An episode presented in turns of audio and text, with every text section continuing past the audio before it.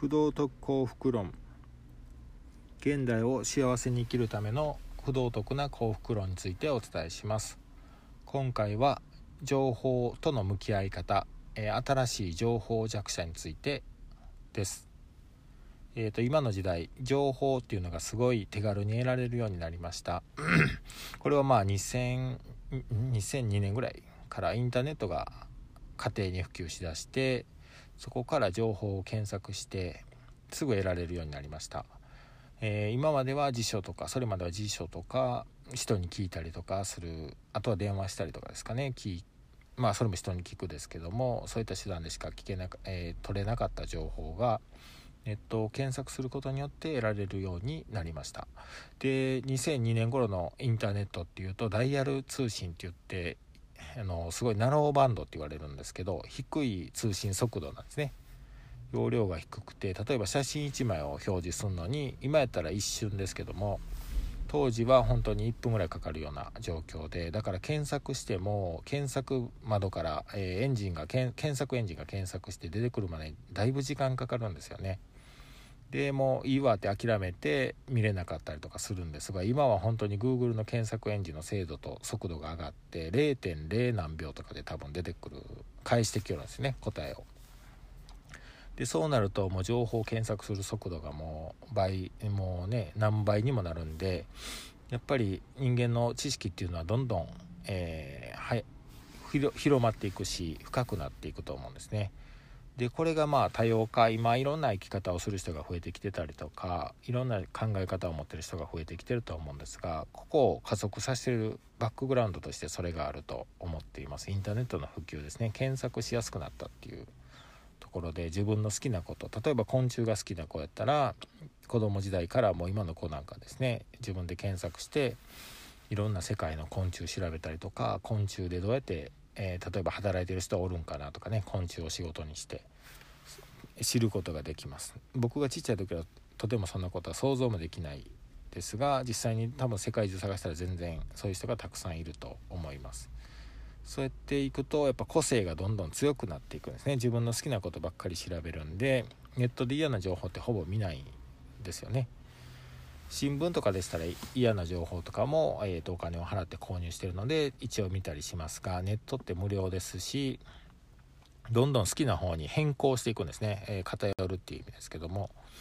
でそうなるとより個性が強くなっていく、えー、個性が際立った人がいっぱい出てくるっていう世の中に今なっていく途中じゃないかなと思っています。なんですが、えーと、10年ぐらい前の情報弱者っていうとネットを使えない人っていうイメージでした、えー、ネットの中で情報を拾えないので何も知らないっていう人が、えー、例えばうん月、えーと、1日10分の作業で月50万円稼げますとかスマホでポチポチいけますとかそういったような情報に騙されて、えー、前金が必要ですそのさ副業するためには前金が必要でえー、10万円払ってくれたら教えますよとかいうような話で10万円だけ払って、えー、何も落とさないとかまあ騙されちゃったりするんですよね。それをまあ情報弱者っていう言い方をしたりとかするんですね。これネットスラングやと思うんですけど本当の情報弱者っていう意味はあの例えばアフリカとかでスマホを持てない環境にいる人とかのことを指してるはずですね。えーそういう技術がまだ普及しておらずネット回線とかもない地域とかですと情報格差がすごい広がっていくその時に情報弱者っていうような言葉を確か使ってると思う使ってたと思うんですけども日本で、ま使う場合はそうやってネットで検索ちゃんとできないとか何も知らないっていう人のことを情報弱者とか言ったりします。で最近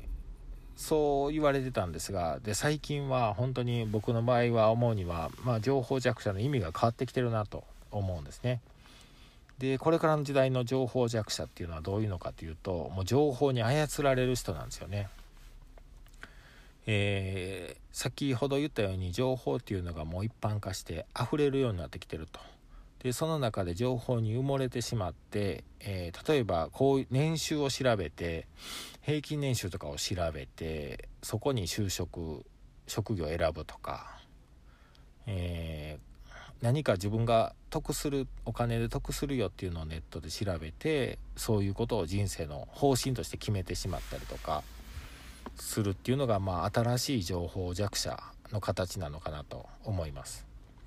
っていうのは自分の人生なので自分で決めるべきなんですね本当は。えー、自分の興味関心とか好きなこととか自分の周りの人を助けたいとかそういう思いで自分の人生を決めていくのが妥当な当たり前なまっとうな生き方だと思うんですが情報が先に来てしまってるもう情報に囲まれちゃってるので情報が先に来てそこから調べるっていうのは調べて自分の人生を決めるっていうのはもう情報が上に立ってる自分より上にいる状態なんですよね。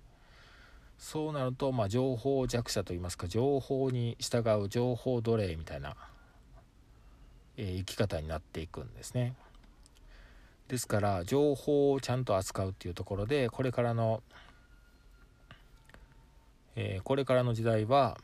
情報をちゃんと扱えるっていうと埋もれないっていうところがすごい大事なのかなと思いますね。